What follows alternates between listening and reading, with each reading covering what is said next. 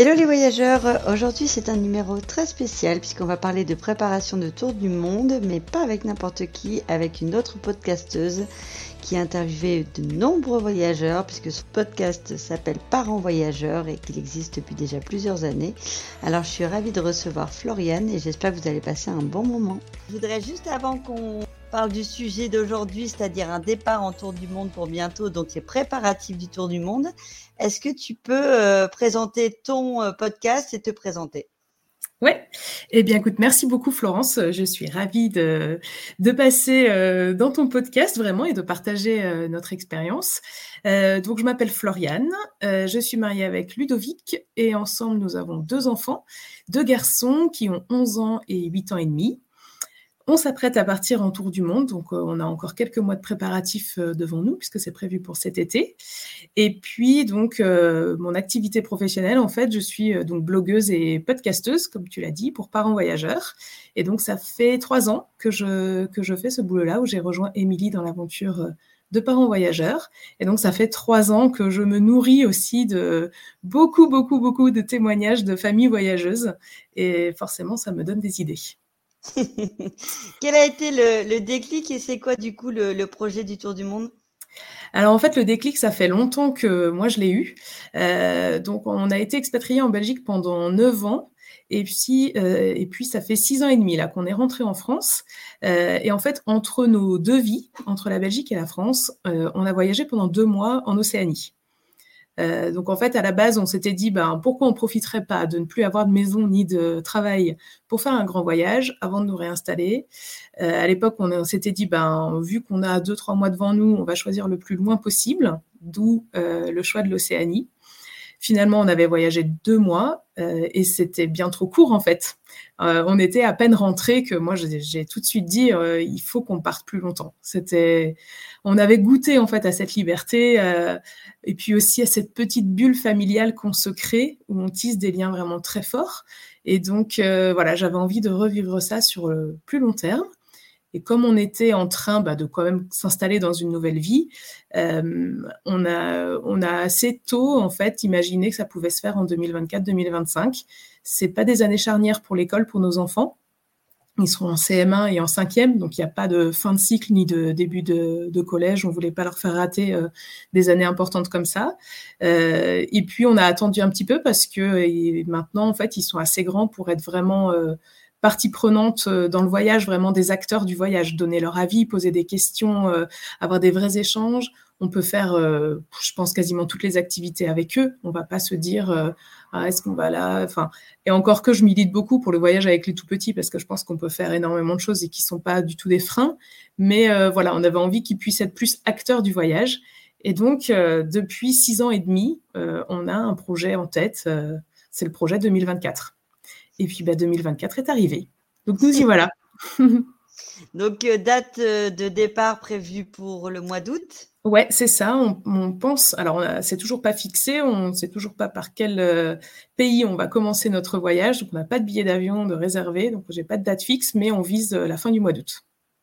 Ok. Alors là, c'est intéressant. On va rentrer dans le vif du sujet sur vraiment euh, les préparatifs donc d'un tour du monde. Et en plus, voilà, tu t'en as entendu beaucoup. Donc, c'est intéressant justement de voir comment toi tu tu mets en place tout ça. Tu disais là justement, je rebondis, tu ne sais pas encore quel est le premier pays. Donc, euh, comment tu envisages les choses? Est-ce que vous savez déjà combien de temps vous partez? Et sur euh, le nombre de pays envisagés? Alors, on sait qu'on part un an, euh, en gros l'année scolaire pour les garçons. Et puis, donc, voilà, ça fera fin août. Alors, ça fera peut-être 11 mois, 11 mois et demi. Enfin, bref, on ne sait pas exactement, mais vers là, quoi. et pour l'itinéraire, en vrai, moi, j'en avais un dans ma tête depuis longtemps, quoi, parce que je, mûris tout ça donc depuis six ans. Donc, j'ai eu le temps d'y penser. Franchement, on m'aurait dit à n'importe quel moment sur les six dernières années, euh, on part dans trois semaines, euh, j'étais prête, ça me faisait pas peur. Et euh, bon, après, une fois entre, une petite différence entre avoir un itinéraire dans sa tête et puis quand même l'écrire, se dire qu'on veut être en printemps-été toute l'année, parce que nous, on n'est pas des gens qui aiment beaucoup, qui aiment beaucoup le froid. et donc, bah, j'ai utilisé le planificateur à contresens, comme beaucoup. Que j'avais reçu d'ailleurs sur ce podcast et qui est vraiment top, qu'on recommande fortement. Ouais, on recommande fortement. D'ailleurs, je recommande aussi ton épisode, je l'avais écouté. Euh, c'était hyper intéressant. Donc voilà, j'avais mis les pays euh, les uns à la suite des autres. Euh, donc initialement, on projetait un départ par l'Asie, l'Asie du Sud-Est, l'Océanie, l'Amérique du Sud. C'est assez classique, hein, comme je pense il y a beaucoup beaucoup de tours du mondistes qui, qui font ça. Et puis après, alors je ne sais plus exactement pourquoi, mais on a tenté le coup bah, dans l'autre sens. Est-ce qu'on commencerait pas par l'Amérique du Sud? Donc voilà, on redétricote tout, on retire le fil dans l'autre sens, on regarde la météo, etc., euh, etc. Bon, c'était pas facile, facile. On a essayé de caser de l'Afrique australe aussi, soit au début, soit à la fin du voyage. Et puis, euh, en fait, à ce moment-là, j'ai commencé à contacter des, des agences pour acheter des billets tour du monde. Et là, bah, en fait, on a aussi d'autres sons de cloche parce que les agents de voyage, euh, bon, bah, ils ont l'habitude de faire ça. Ils connaissent euh, très bien, bah, à la fois eux, leurs contraintes en fait en termes de connexion, euh, etc. Et puis, bah, en fait, ils connaissent bien aussi la météo à tel ou tel endroit, un peu le, les sens qui font, ouais, qui, qui, sont pertinents quoi pour voyager, les séquences de pays. Et donc, du coup, on a reçu quelques conseils assez pertinents. Euh, ce qui nous a fait rechanger l'itinéraire. Et là, on a dû éliminer l'Afrique australe. Alors, euh, je ne sais pas exactement euh, pourquoi, mais enfin bref, ça faisait exploser le budget des billets Tour du Monde. Donc, on s'est dit, OK, on abandonne tout. Et puis, on, voilà, on commence par, par l'Asie et on, commencerait par l'Indonésie. Et puis après, Asie du Sud-Est. donc, ça veut dire que tu restes sur l'idée d'un billet Tour du Monde? Eh bien, en fait, non on a rechangé d'avis. c'est ça, en fait, c'est sans fin cette histoire. Parce qu'on a rechangé d'avis parce qu'en fait, j'ai euh, j'ai fait le test. On avait un devis là qui nous convenait. Franchement, j'étais prête à acheter les billets. Mon mari m'a dit, écoute, on n'est pas pressé là. Euh, euh, on a d'autres trucs juste sur le feu là maintenant. On verra ça plutôt en février-mars. Ok. Et, et donc entre temps, ce que j'ai fait, j'ai testé moi-même comme si je voulais acheter les billets séparément. Donc je suis allée sur Google Flight et puis bah, sur Google Flight, j'utilise souvent cet, outil, cet outil-là parce qu'ils ont un petit calendrier où tu vois vachement facilement les différences de prix en fait par saison, par date, etc. Et donc, euh, et donc voilà. Donc là, j'ai regardé. Donc tous les vols sont pas sortis forcément. Ça sort un petit peu moins d'un an à l'avance. Donc j'ai mis des dates fictives. J'ai regardé aussi ben, si on les prend maintenant pour euh, dans 15 jours, dans 3 semaines, pour voir en fait si on garde la souplesse et qu'on se décide au dernier moment euh, des étapes suivantes. Et en fait, euh, bah, à la fin, j'ai tout additionné, les tarifs des billets d'avion, et j'arrivais à 30% de moins que le billet Tour du Monde pour nous quatre. Ah, écoute, je suis hyper surprise, mais c'est hyper intéressant comme discussion parce que d'ailleurs, je me demande si euh, je ne poserai pas la question euh, à Olivier, de connaisseur du voyage qui était, par qui on était passé pour le billet Tour du Monde, parce que je pense que ça serait bien justement d'avoir les deux. Moi, j'étais persuadée que c'était beaucoup moins cher euh, après, je pense que ça dépend aussi des destinations que tu choisis. En fait, ça, dépend de beaucoup de choses. Euh, ça dépend des destinations, évidemment, puisque les, concepts de billets tour du monde, en fait, ça marche par alliance euh, aérienne, quoi, des compagnies aériennes. Donc après, ben, je ne sais pas exactement comment ça marche, mais euh, c'est un sujet que j'aimerais bien creuser pour mieux comprendre. Mais est-ce que euh, certaines agences ont accès à une seule alliance, deux alliances, trois alliances? Est-ce que si tu vas taper dans plusieurs euh, pots, est-ce que ça fait augmenter le prix ou pas? Je ne sais pas trop. Et puis nous, on avait aussi quelque chose, c'est que mon fils aîné, il va avoir 12 ans au milieu du voyage. À partir de 12 ans, tu passes en billet tarif adulte. Et en prenant le billet Tour du Monde, on était obligé de prendre tarif adulte pour lui dès le départ. Ce qui fait que, tu vois, pendant 4-5 euh, mois, bah, si je prends mes billets séparément, bah, j'ai deux enfants et deux adultes. Et pour la suite du voyage, j'ai trois adultes et un enfant. Alors que pour le billet de tour du monde, j'ai d'office trois adultes et un enfant. Et donc ça, je pense que ça joue aussi dans la différence. Il y a ça. Et puis, il y a une chose qui est quand même importante aussi dans le billet tour du monde, c'est que tu as quand même des contraintes. C'est-à-dire que tu peux modifier euh, tes billets en fonction, euh, si à un moment donné tu veux modifier les dates, mais par contre, ou changer un pays, mais tu peux pas revenir en arrière. Euh, et si tu loupes, alors ça c'est vraiment important, si tu loupes un des vols, tout ton billet de tour du monde est annulé. Ah ouais? Moi j'avais le coup parce que euh, on devait aller du Brésil à la Colombie et on a eu un problème de vaccin où la Colombie ne nous a pas euh, accepté parce que les vaccins n'étaient pas validés. Et on nous avait surtout dit modifier immédiatement votre vol parce que si vous ne le prenez pas, toute la suite est annulée. Et donc, on aurait perdu complètement tous nos billets tour du monde. Donc, ça, c'est vraiment une info euh, importante. Donc, à checker, en tout cas, comme tu dis, peut-être de faire des simules euh, pour voir si ça vaut le coup ou pas. Ouais, ouais, ouais, tout à fait. Et dans notre cas, bah, ça n'a pas l'air d'être trop pertinent. Et donc, pour en revenir à l'itinéraire, depuis qu'on sait ça, bah, on se dit, bah, du coup, euh, qu'est-ce qu'on fait? Est-ce qu'on part toujours euh, dans notre sens ou est-ce qu'on remet de l'Afrique, australe finalement au début du voyage comme euh, à la base c'était, on avait imaginé? Parce que finalement, on fait péter la contrainte du billet tour du monde qui nous disait, bah là, l'Afrique australe, ça faisait vraiment exploser les tarifs. Bah, finalement, plus trop. Et donc, du coup, bah, on en est là de nos réflexions, ce qui fait qu'on est à, à peu près six mois, six mois et demi du départ, là, au moment où on se parle, et bah, je sais toujours pas par où on part. Mais c'est intéressant aussi, ça veut dire que tu vois, tu le prépares depuis entre guillemets six ans. Et en fait, six mois avant, euh, il y a encore plein de choses qui évoluent. quoi. Donc, euh, même quelqu'un qui décide de partir pendant six mois, c'est jouable. Ah, mais large, c'est hyper large. tu sais, pour moi, le seul truc vraiment qu'il faut prévoir longtemps à l'avance, ou plus de six mois à l'avance, c'est les économies. C'est comment tu vas vivre financièrement. Parce que ça, en six mois, ça peut être un petit peu chaud euh, de mettre assez d'argent de côté.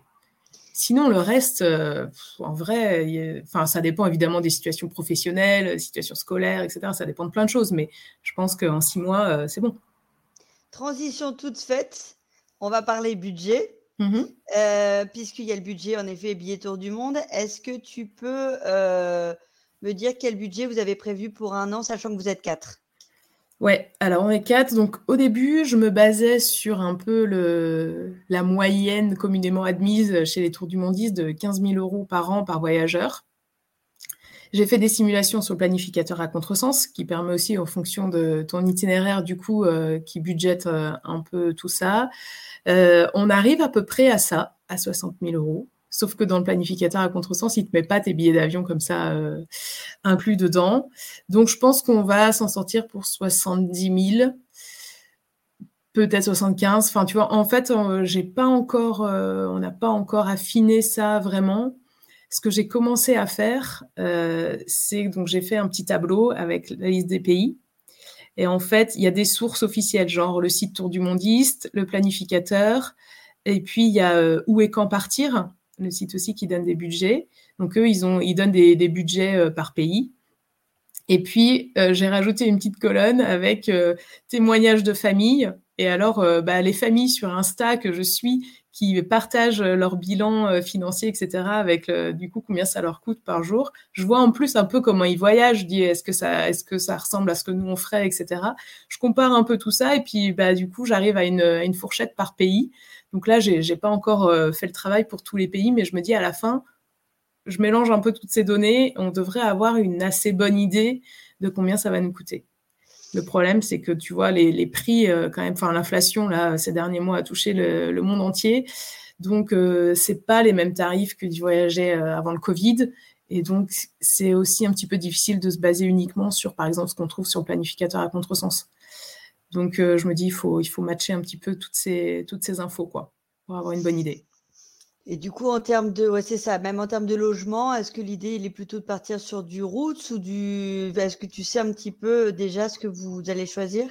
Ben, on va choisir. Euh, ça, j'espère que ça va dépendre, euh, que des fois on va s'autoriser des choses un petit peu plus confortables. Mais non, on va voyager en sac à dos, franchement, hébergement basique on n'a pas besoin de grand-chose en vrai, donc euh, un truc propre, fonctionnel. Euh, dans les pays, euh, tu vois, je me dis en Océanie, en Polynésie, dans les pays où la vie est un petit peu plus chère, bah, des logements avec une petite cuisine pour qu'on puisse économiser sur les restaurants, etc. Je me dis en Asie du Sud-Est, probablement qu'on mange dans la rue et, c'est délicieux et pas cher. Donc, donc voilà, on adaptera un peu, mais, mais dans l'idée, nous, on n'est pas trop. on s'en fiche un petit peu du confort. Après, il faut Vous faites partie des gens qui l'avaient quand même préparé bien à l'avance. Est-ce que tu as des euh, recettes miracles pour réussir à, mettre les 70 000 euros de côté? Ah non, j'ai pas de miracle. Euh, donc en fait, c'est vrai que, enfin, nous on a, on peut pas dire qu'on a fait des économies exprès pour ce voyage. Euh, on est des gens très économes et en fait, le seul truc qui nous plaît dans la vie, nos loisirs, en fait, c'est de partir en voyage.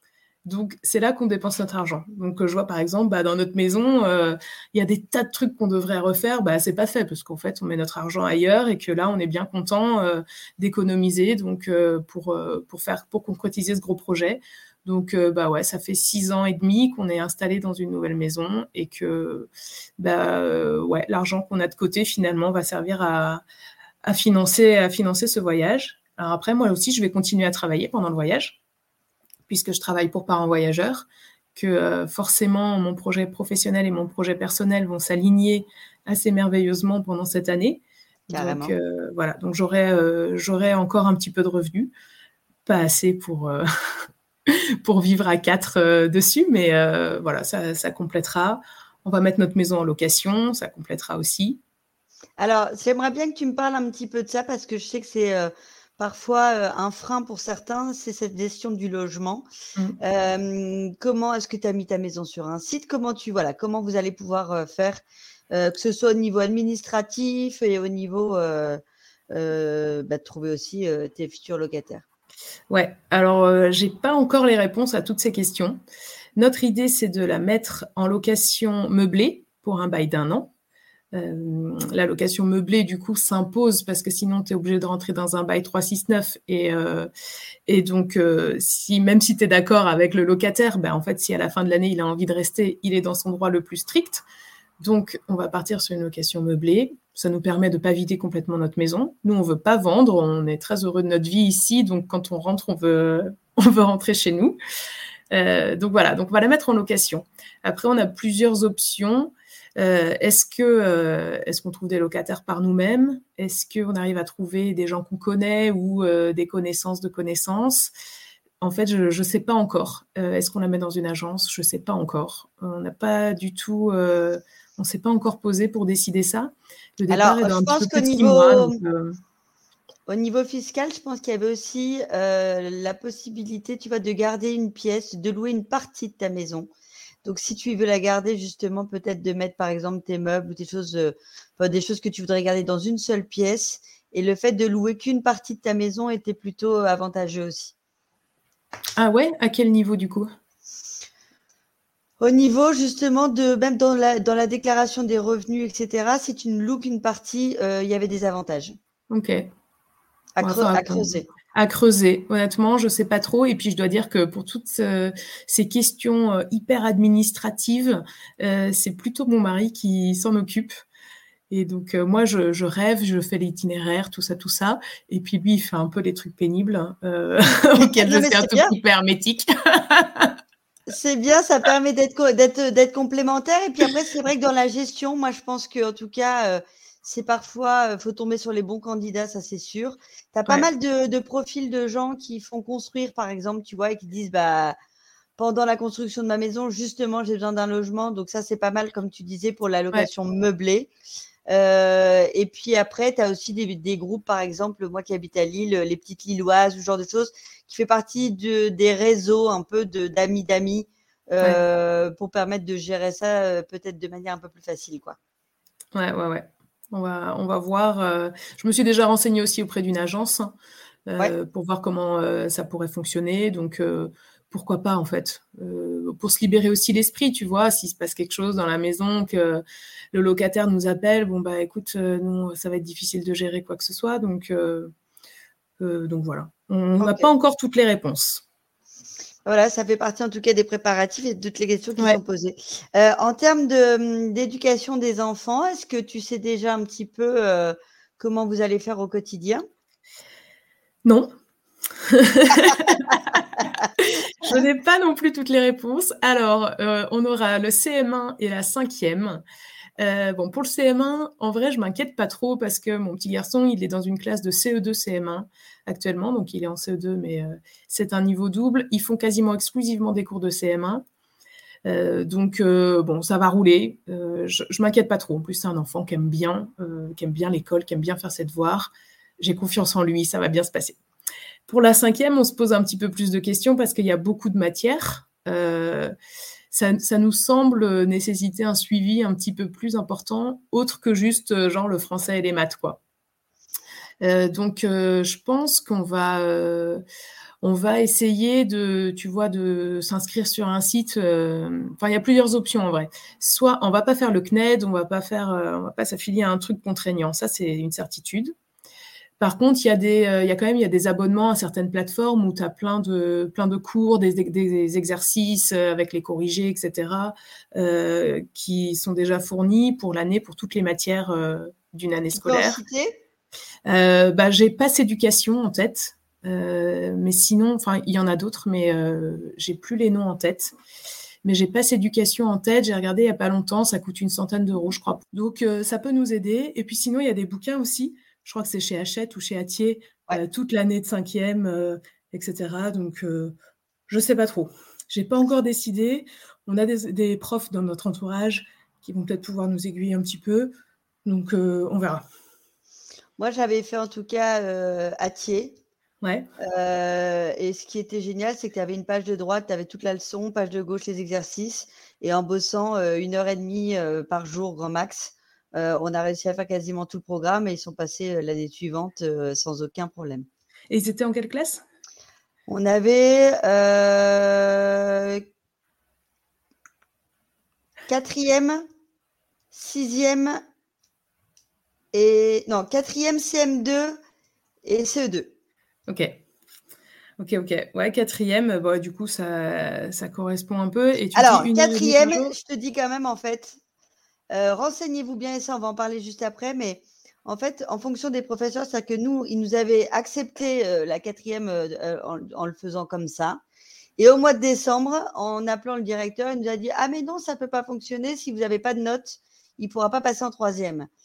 Donc, je dis, bah, c'était pas ce qui était prévu au départ. Et du coup, on a dû, en cours d'année, l'inscrire au cours Legendre. C'est l'équivalent du CNED, mais parce qu'il nécessitait des notes. D'accord. Pour pouvoir euh, avoir le niveau. Donc, je pense qu'en fait, clairement, ça dépend des écoles. Et de ce que je lis beaucoup sur les blogs, etc., d'une école à l'autre, il y en a qui s'en fichent complètement et d'autres qui disent Ah non, mais moi, je ne le fais pas passer s'il n'y a pas une remise à niveau ou s'il n'y a pas un test en fin d'année pour voir s'il est capable de passer au-dessus, etc. Ben en fait, donc moi je suis allée voir le principal du collège là il n'y a pas longtemps. Euh, je lui ai parlé de notre projet, tout ça. Euh, il a été plutôt euh, réceptif et en effet il me parlait d'un contrôle peut-être au retour, mais en fait je suis pas sûre qu'on va être concerné parce qu'en fait, bah, il se trouve que le principal du collège, là, il est référent pour l'instruction en famille sur notre territoire. Et donc, il fait aussi des contrôles, tu vois, mais pour les enfants qui sont en IEF en France, sur le, enfin, sur le territoire où on habite. Et donc, en effet, ces enfants-là ont des suivis euh, réguliers, un contrôle chaque année, etc. Parce qu'au départ aussi, il me disait que j'allais devoir faire un dossier pour pour voir si euh, on était euh, autorisé à faire euh, l'instruction en famille. Et je lui ai c'est moi qui lui ai dit, je dis, ben en fait non, comme on reste pas en France, l'éducation nationale n'a pas de droit de regard sur sur ce qu'on va faire, en fait, euh, à partir du moment où on quitte le territoire, il n'y a plus d'obligation euh, d'être à l'école euh, ou d'être au CNED, enfin, tu vois, d'être dans un truc comme ça affilié. Et donc là, bah, il m'a dit, ah oui, c'est vrai, alors du coup, le contrôle, je ne sais pas trop, etc. Mais en tout cas, je ne pense pas que ce soit son établissement qui va nous imposer un contrôle on verra bien comment, euh, comment ça se fera. J'espère qu'il n'y aura pas de retournement de situation en, cours de route comme vous l'avez eu. Mais a priori, euh, on va être libre de faire euh, comme on veut, en tout cas là pour le collège. Mais, par contre, c'est intéressant ce que tu dis. Tu es sûr du coup, il n'y a pas besoin de faire ces demandes d'autorisation? Parce que moi, j'avais dû envoyer un mail, enfin un courrier à la mairie pour les, pour les informer qu'on allait les déscolariser un an, etc.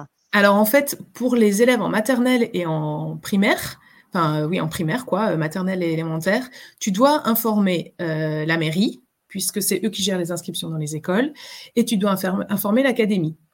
Et pour euh, le collège, et alors je suppose, mais j'aimais des guillemets, pour le lycée, je suppose que c'est la même chose, tu dois informer l'académie. Parce qu'en fait, les enfants doivent aussi être radiés de leur établissement. Mais c'est pas une demande d'autorisation que tu fais, c'est juste tu les informes que tu t'en vas. Parce que on n'est pas euh, pieds et poings liés euh, à vivre en France en fait et, euh, et, à éduquer nos enfants dans le système scolaire français. même, enfin, tu vois, nous, moi, mon, fils aîné, il a commencé, il a commencé l'école en Belgique. ça gênait personne. Enfin, il est arrivé ici, bon, c'était en maternelle, donc évidemment, ils font pas de contrôle de niveau, etc. Mais il est rentré dans sa classe d'âge, il n'y a eu aucun souci. Il y a personne qui a vérifié qu'il était bien allé à l'école avant. Donc, euh, quand ils sont tout petits comme ça, euh, ça il n'y a, a, pas vraiment de sujet. Après, tu sais, toi, le, le ce que tu as rencontré pour l'histoire des notes en quatrième, je me demande aussi si c'est pas parce que euh, les notes de quatrième comptent pour le brevet. Il y a un truc comme ça. C'est possible. Et donc, peut-être que. Mais je crois qu'il y a aussi des notes de cinquième qui comptent pour le brevet. Enfin, c'est pas encore très clair pour moi tout ça. Donc, euh, je sais pas. En tout cas, on va on va lui faire faire euh, les cours du mieux qu'on peut. on, a un, gamin qui marche bien à l'école pour le moment. Il n'y a pas vraiment de raison. Euh, tout ce que j'espère, c'est qu'il sera un petit peu volontaire pour se mettre au travail et qu'on va pas s'arracher les cheveux. J'ai plus peur de ça, en fait, de, de la relation qu'il y aura entre, entre nous, les parents, qui allons devoir jouer au professeur et notre enfant qui sera alors élève j'ai plus peur de cette relation, de un peu des conflits parce qu'il ne voudra pas se mettre au travail, parce que ça va le saouler, parce qu'il aura l'impression d'être en vacances toute l'année, que euh, je n'ai pas trop peur pour son niveau. Euh, je pense qu'on va bah, Écoute, on va essayer de lever les peurs, euh, en tout cas. chez ceux qui se disent oh là là, moi ça serait impossible. Clairement, il y a un temps d'adaptation et de ce que j'entends, parce que comme tu dis, c'est pas notre métier, il y a un temps d'adaptation. On fait des erreurs au départ et puis après, justement, on apprend aussi à connaître chaque enfant séparément et de voir qu'il n'a pas les mêmes types d'apprentissage euh, d'un enfant à l'autre. Mmh. Euh, ça permet aussi de, de comprendre que d'être prof, c'est pas toujours facile. Ouais. Mais en tout cas, on peut rassurer les auditeurs sur le fait que en rentrant, en, je dis en étant une heure par jour, et mais, tous les parents que j'ai entendus sur la route, tous leurs enfants sont passés au niveau du dessus et en, en règle générale, même plutôt en avance. Ouais ouais, j'ai euh, recueilli les mêmes témoignages euh, moi aussi. Il n'y en a aucun qui a été en difficulté de tous ceux que j'ai entendus, et j'en ai déjà entendu quelques-uns.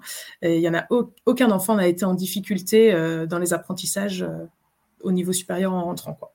Et ils ont une vraie capacité d'adaptation qui est, qui est, assez hallucinante. Est-ce qu'on peut parler maintenant du côté un peu logistique? Vous en êtes où au niveau des, des, des vaccinations, des assurances, des demandes de visa? Alors, on n'en est pas très loin. Euh, visa, on est nulle part, euh, vu que de toute façon, on ne sait pas par quel pays on part. Euh, T'imagines qu'on est un peu à la ramasse de ce côté-là. assurance, franchement, on n'est pas très loin non plus. je pense qu'il faut que je me penche un petit peu sur le sujet. On va faire un petit tableau comparatif, etc. Bon. voilà, entre, les différentes assurances qui, existent, euh, donc sujet pas du tout euh, commencé. On a commencé juste le sujet euh, pour les vaccinations. donc selon les zones, donc moi j'avais épluché un petit peu le site diplomatie.gouv.fr en fonction des pays qu'on envisageait de traverser pour identifier les types de vaccins qu'il faudrait qu'on fasse. Donc rien que moi toute seule, je suis déjà sortie avec une petite liste de vaccins. J'ai appelé le centre de vaccination international qui est donc près de chez nous, enfin au CHU à Nantes. Donc là, on a un rendez-vous euh, au mois d'avril pour euh, au moins la fièvre jaune pour tout le monde. Euh, sachant que c'est, je pense, c'est le seul vaccin qui est obligatoire à faire dans un centre de vaccination international, parce que les autres vaccins peuvent être faits par le médecin généraliste. Et donc, on commence la semaine prochaine avec hépatite A et typhoïde. Et bon, moi, mes deux enfants sont déjà vaccinés contre l'hépatite A. Donc euh, ça, c'est très bien. Donc il y aura juste euh, nous deux, mon mari et moi, et puis la typhoïde pour tout le monde. Et alors, pour les vaccins quand même, euh, ça peut peut-être, mon expérience peut peut-être servir à d'autres voyageurs. Donc en fait, au mois de décembre, mon, fils était malade, on va chez le médecin, et puis donc là, j'en profite pour dire à notre médecin généraliste qu'on va partir. Et donc, elle me dit, bah, pas de problème. Donc, elle nous prescrit hépatite A typhoïde. Elle dit ça, au moins, c'est sûr. Pour le reste, allez d'abord parler à un médecin au centre de vaccination international. Et puis, euh, s'il faut, bah, moi, je pourrais vous, vous en prescrire d'autres et puis euh, vous les administrer. Sinon, vous ferez tout là-bas. Mais bon, voilà, au moins hépatite A et typhoïde, elle était sûre qu'il fallait. Donc, OK. Super. Donc, je vais avec ma petite prescription, mon, mon ordonnance, je vais à la pharmacie. Euh, ok, je commande tout ça pour toute la famille. Génial. Et puis, euh, et puis là, en fait, mon mari commence à regarder un peu euh, sur le site donc du CHU de Nantes, il y a les tarifs des vaccins. Et il s'est rendu compte que hépatite A et typhoïde, en fait, ça aurait été beaucoup moins cher de le faire au centre de vaccination international plutôt que d'acheter nous les vaccins séparément. Donc là, tu vois, pour euh, donc euh, en gros euh, six, vaccins, puisque mon mari et moi on en a deux et les enfants ils en ont un, on s'en sort pour 300 et quelques euros. Et en fait, si on, avait fait les mêmes au centre de vaccination international, ça aurait été que 200. Donc c'est quand même là, c'est 100 euros de dépenser euh, absolument inutilement. Je me suis un peu précipitée. Et en fait, euh, bah, il se trouve que les, comment les vaccins, ce type de vaccins qui ne sont pas remboursés par la Sécu, euh, les pharmacies peuvent les vendre tarif libre. Et donc mon mari a quand même téléphoné à une pharmacie là près de chez nous pour savoir un peu le prix. En fait, il voulait comparer par rapport à ce que moi j'avais payé. Et donc, il a appelé à la, pharmacie de la commune voisine, et puis c'est les mêmes prix. Et il dit, ah, mais quand même, c'est assez cher et tout ça. Et en fait, bon, moi, j'habite à la campagne. Euh, les, petites, euh, les petites pharmacies comme ça, bon, elles vendent pas des vaccins d'hépatite A ou de typhoïde euh, tous les quatre matins, quoi. Donc, ils sont obligés de passer par un grossiste qui se fait une marge supplémentaire sur ces trucs-là. Alors qu'au centre de vaccination internationale, eh ben, ils, ne passent pas par le grossiste, ils achètent directement ce qu'il faut, eux, en direct. Ça fait un intermédiaire en moins et donc ils baissent les coûts.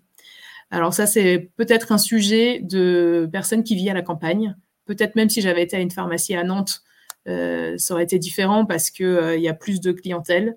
Je me dis qu'à Paris, euh, c'est peut-être moins le sujet. Mais en tout cas, ce que je peux conseiller aux auditeurs, c'est de comparer. Oui, après, en effet, comparer. Et alors, moi, je rajouterai aussi une anecdote par rapport à ça. C'est que, comme je te disais tout à l'heure, on n'avait pas pu passer en Colombie à cause des vaccins. En fait, si tu veux, on, est, on avait été voir un institut international, pour pas trop le citer parce que je veux pas non plus faire l'antipu parce qu'ils sont top, mais je vais quand même les, le dire, c'était l'Institut Pasteur et donc il nous donne tous les, les, les, vaccins qu'il faut faire. Et donc c'est vrai qu'en y allant, tu dis, bon, bah là, il y a zéro doute, l'Institut Pasteur, tu fermes les yeux et en fait, à la fin, ils te remettent un petit carnet avec tout ce qui t'ont euh, tout ce qui t'ont administré comme, euh, comme vaccin. Et moi, j'avoue que je n'ai pas vérifié parce que je leur ai fait entièrement confiance. On savait que le principal, c'était euh, la fièvre jaune. Et après, il y avait en effet la typhoïde, euh, l'hépatite A, etc. Et en fait, il y a eu un oubli. Donc, vérifiez bien quand même sur le carnet de vaccination avant de partir que vous avez bien tous les tickets et tous les tampons de chaque vaccin. Parce qu'on en fait beaucoup à ce moment-là. On en a eu au moins 8 ou 9 injections. Et donc, euh, surtout que tu retournes un peu tous les 15 jours. Donc, c'est important de bien vérifier que tout, a été bien euh, checké et, validé euh, avant de partir.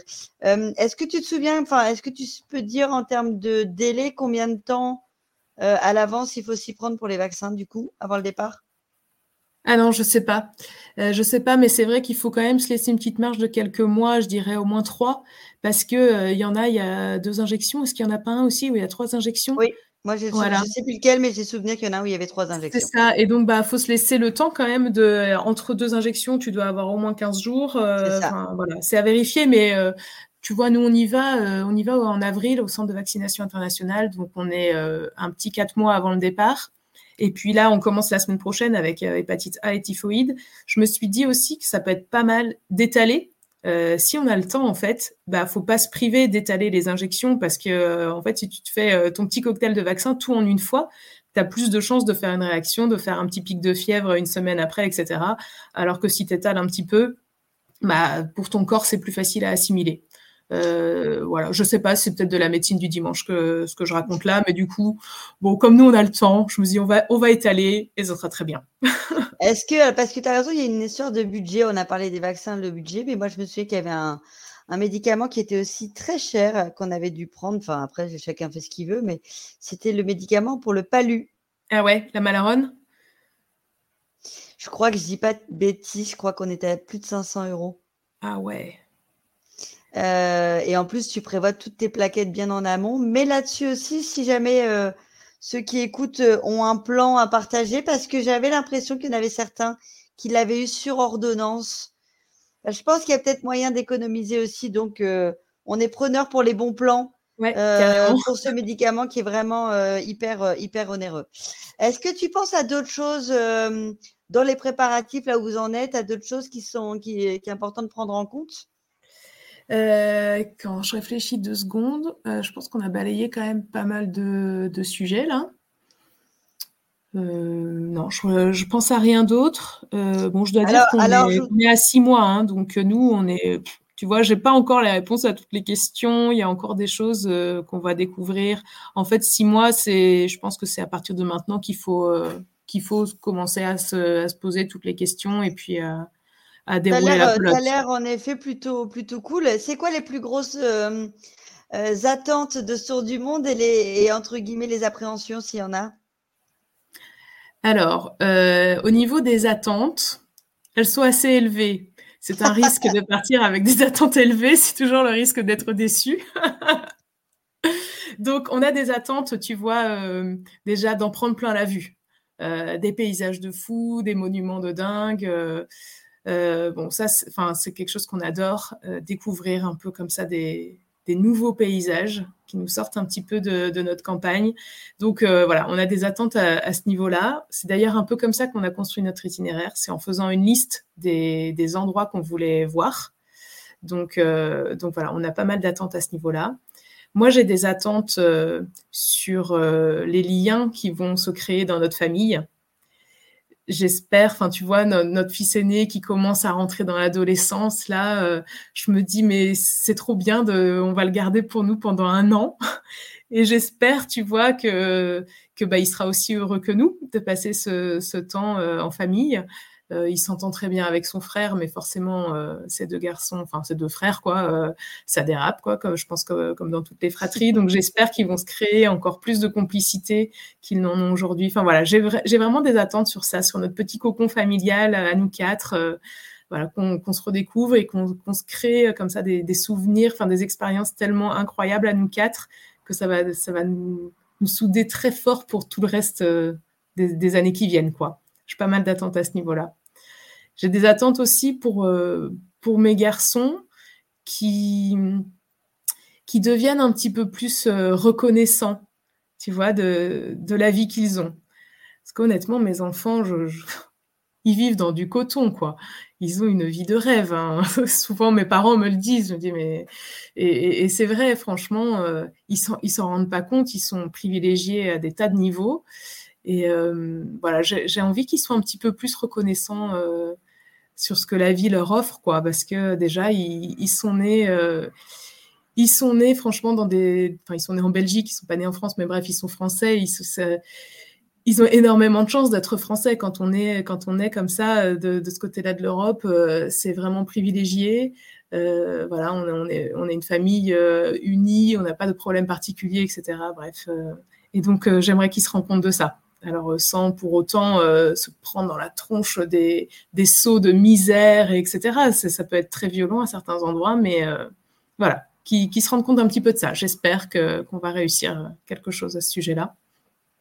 Et au niveau des appréhensions, pour pendant le voyage, j'en ai pas tellement. Je me pose des questions sur comment je vais réussir à gérer, tu vois, le travail et le voyage.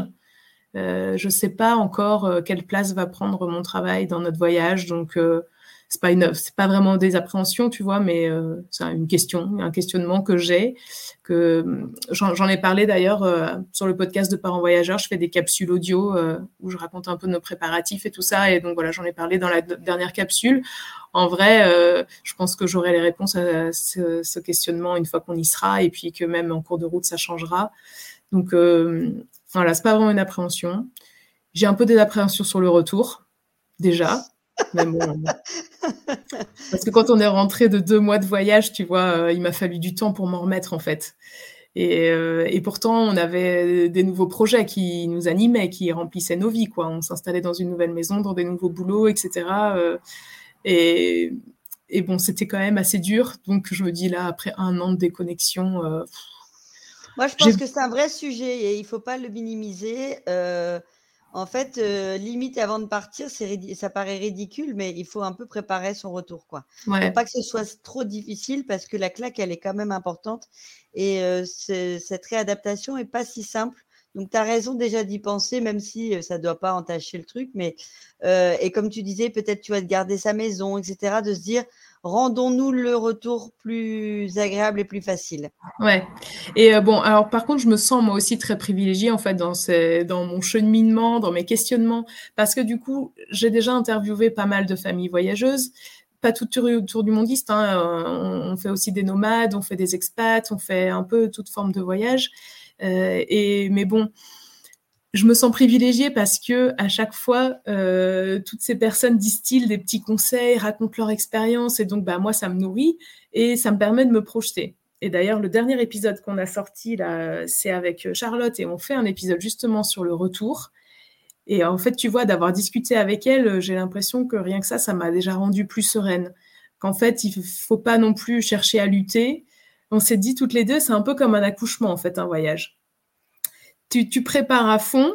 Le voyage, bah, c'est le moment de l'accouchement, parce que tu as préparé, etc. Tu vis ton truc, machin. Et puis après, bah, c'est comme quand le bébé est là, tu es un peu lâché dans la nature. Bon, ben, après le voyage, qu'est-ce qu'il y a? Tu es lâché dans la nature.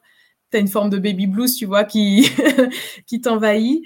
Euh, tu peux pas lutter, même si tu te prépares. Ben, en fait, il faut, voilà, faudra trouver le moyen d'accepter ça et puis de, quelque part, de faire le dos rond, de laisser passer l'orage, mais aussi de, de, retrouver ce qu'il y a d'intéressant, de, beau dans notre vie, quoi, parce que euh, on n'est quand même pas malheureux tout le temps qu'on n'est pas en voyage, donc euh, donc voilà, faudra.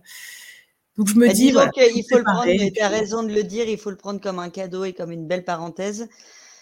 Parce que, comme tu dis, sauf celui qui a trouvé la baguette magique euh, pour pouvoir voyager non-stop et d'en faire son mode de vie, il y en a.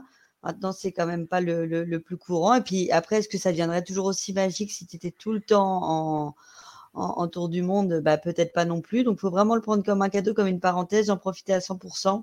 Et après, savoir quand même qu'en effet, quand on rentre, on, a changé. Et, euh, et les autres autour de toi, eh ben, ils n'ont pas forcément changé. Et c'est peut-être ça, en fait, la difficulté, c'est de se réadapter en disant que euh, bah, eux, ils sont restés dans leur quotidien et pas toi. Mais c'est un cadeau.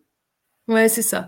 Et tu sais, y a, j'ai entendu aussi un autre témoignage dans un podcast où euh, la personne disait qu'elle, elle voudrait pas partir en tour du monde parce que chaque voyage, en fait, euh, il y a un temps de préparation, il y a le voyage, et puis après, il y a le retour où on se remémore les souvenirs, etc. Et donc, en fait, chaque voyage, chaque destination est déjà très longue dans le temps.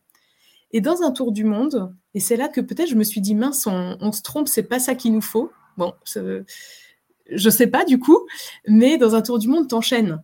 Et t'as pas le temps de digérer en fait euh, nécessairement ce que tu as vécu dans, un, dans le précédent pays ou dans deux pays avant, etc. Ou des fois tu changes de culture radicalement, du tout au tout, et t'as pas forcément le temps de digérer. Et ça, je sais pas trop. Depuis que j'ai entendu ça, ça me trotte un peu dans la tête. Je ne eh sais ben, pas trop comment on, comment on va vivre ça. Aucune idée. Alors euh, là où je te rejoins, c'est qu'il y a toujours un temps de digestion. C'est-à-dire que quand tu passes d'un pays à l'autre, tu dis ah c'était bien, hein, c'était vraiment top, et puis tu es déjà dans le nouveau. Et c'est seulement des fois quelques mois après, tu te dis mais en fait c'était incroyable quoi. Donc toujours un temps de digestion. Mmh. Mais par contre, moi je trouve euh, la grande richesse d'un tour du monde par rapport à un, voyage plus court, c'est cette notion de liberté et de temps. C'est-à-dire que euh, tu es toujours en train de dire, tiens, qu'est-ce qu'on fait aujourd'hui? Enfin, Tu vois, tu n'as pas le, ce temps de décompression ou de préparation. Justement, c'est tellement long que tu fais un total lâcher prise et ça, tu ne l'as pas dans un voyage très court. Donc, les deux, de toute façon, et puis ça t'empêchera pas de continuer à voyager après. Mais je pense que ce que tu vis dans un tour du monde et dans un voyage aussi long, euh, ça n'a pas de prix sur ce lâcher prise. Ouais. Oui, et donc du coup, c'est pas tant le, voyage en lui-même que tu vas chercher à digérer, etc. Mais en fait, c'est le fait. Tu pourrais rester, tu pourrais te faire une coupure et puis te rester dans un seul pays et te donner ce temps-là. En fait, c'est le fait de faire péter les contraintes, de ne pas se lever euh, tous les matins pour euh, pour emmener les enfants à l'école, le sport, le machin, le bidule, toutes ces contraintes horaires qu'on a dans notre vie de tous les jours. Le tour du monde, en gros, c'est un prétexte pour euh, pour sortir de ce quotidien-là finalement si, on allait juste dans une cabane au, fond des bois et qu'on faisait sauter toutes ces contraintes, peut-être que ça nous apporterait aussi ça. Exactement. Et puis, tu vois, on s'est même dit, nous, entrant, un jour, peut-être qu'on fera euh, pas un tour du monde, mais un tour de France. En fait, ce, comme tu dis, ce qui est bon, c'est de lâcher ce côté euh, un peu temporel euh, des contraintes. Et là où je te rejoins, tu vois, par rapport à votre billet tour du monde, moi, si c'était à refaire, je pense que je le ferais de manière encore moins organisée. Euh, et tous les témoignages que j'ai de voyageurs, souvent, ils te disent en fait, laisse-toi vivre, donne-toi pas, enfin, tu vois, ne te mets pas de contrainte de dire, ah, bah là, on a dit un mois parce qu'on a déjà préparé le suivant. Parce qu'il y a des endroits où tu dis, en fait, tu avais prévu un mois, tu vas y passer deux mois. Euh, et à l'inverse, tu avais prévu d'en passer deux mois, tu vas rester que 15 jours. En fait, de te laisser vraiment euh, porter par tes émotions sur le voyage et de se dire, on fait ce qui nous plaît quand ça nous plaît. Et ça, c'est la liberté. Mais tu vois, d'un côté, ça, parce que je l'entends évidemment beaucoup, je le lis beaucoup aussi. Et nous, on est plutôt du genre quand même à organiser, parce qu'on aime bien ça, en fait, on aime bien savoir où est-ce qu'on sera, etc. Et je trouve que c'est pas facile quand même de lâcher complètement prise à ce niveau-là, parce qu'il faut être accord tous les quatre. Et euh, on n'aura pas tous envie des mêmes choses au même moment, alors que si bah, on l'a prévu comme ça, du coup, bah, tout le monde se prépare à la même chose, en fait, dans la même temporalité. Et peut-être que, tu vois, je, enfin, vu Mais ça veut dire qu'il y a, il y a... tu vois, je me dis bah, peut-être ça facilite aussi, tu vois, d'être, euh, de, ça facilite le fait d'être accord tous les quatre, plutôt que de laisser chacun euh, finalement euh, commencer à, à, rêver à des trucs différents. Bah, au moins là, on suit tous le même, on, on, suit tous les mêmes rails, quoi. Je sais pas. Ça veut dire qu'il n'y a aucune règle et qu'il faut se faire confiance et adapter en fonction de sa personnalité le type de voyage. Ouais, c'est ça. C'est ça. Mais c'est pas facile, tu vois. Euh, enfin, nous, on quand même pas notre premier voyage. Évidemment, le premier aussi long, euh, mais euh, c'est pas facile de savoir comment on va comment on va réagir. Comment c'est très difficile pour nous euh, de nous projeter dans cette vie future parce que parce que on a fait sauter une fois les barrières pendant deux mois et c'était différent. Nos enfants étaient tout petits, on travaillait pas c'était hyper cadré parce que deux mois à l'avance, on avait déjà réservé euh, tous nos hébergements ou euh, le camping-car, etc. Donc c'était quand même hyper cadré. Et là, euh, bah là, beaucoup moins. Et puis il y a une notion de travail, d'école qui s'ajoute. En fait, on n'en sait rien. On n'en sait rien si on sera fatigué déjà au bout d'un mois ou au bout de six. combien de temps on va réussir à tenir un rythme soutenu ou pas? À quel moment on aura envie de se poser? Ou on n'en sait rien. Donc, euh, donc voilà. Donc en fait, c'est hyper excitant. Ouais, c'est super chouette en fait de se poser toutes ces questions. Eh ben, c'est super. En tout cas, euh, un grand merci pour, euh, pour ce partage. très chouette que tu sois passé de l'autre côté du micro cette fois-ci aussi. Donc, c'est sympa d'avoir plutôt le côté voyageur plutôt que podcasteuse. Mais en tout cas, on, forcément, on invite tout le monde à, à te retrouver sur le podcast Parents Voyageurs. Mais j'ai beaucoup apprécié euh, cette conversation. Merci à toi. Merci beaucoup Florence. Moi, je suis toujours hyper contente d'en parler. Et, euh, et, donc voilà, comme j'ai pas trop envie de saouler mon entourage euh, tout le temps avec avec ce sujet, euh, du coup des fois je suis un petit peu en retenue et c'est trop bien d'avoir des espaces où on, où on peut parler de voyage, de, de projets de tour du monde en, en, recevant une, une super écoute. Merci beaucoup Florence. à très très vite en tout cas. À très bientôt.